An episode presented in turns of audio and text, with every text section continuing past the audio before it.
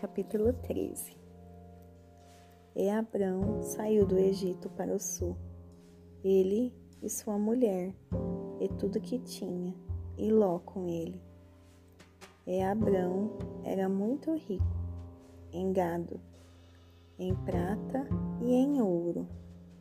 E ele foi em suas viagens para o sul até Betel até o lugar em que a sua tenda havia estado no início, entre Betel e Ai, até o lugar do altar que ele fizera ali no início. E ali Abrão invocou o nome do Senhor.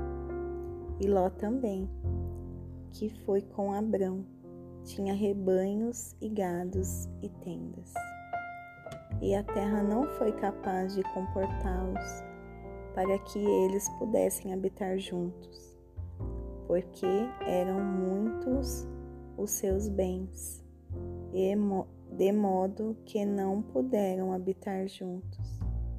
E houve contenda entre os pastores do gado de Abrão e os, e os pastores do gado de Ló. E os cananeus e os ferez ferezeus habitavam na terra nesse tempo. E Abrão disse a Ló: Que não haja contendas, eu te suplico, entre mim e ti, e entre os meus, meus pastores e teus pastores, pois somos irmãos. Não, não está a terra toda diante de ti? Suplico-te que te apares, apartes de mim. Se tomares a esquerda, então eu irei para a direita. Se te apartares para a direita, então eu irei para a esquerda. E Ló levantou os olhos e viu toda a planície do Jordão, que era bem regada com todo lugar, em todo lugar. Antes o Senhor ter destruído Sodoma e Gomorra, como o jardim do Senhor como a terra do Egito, quando se entra em Zoar.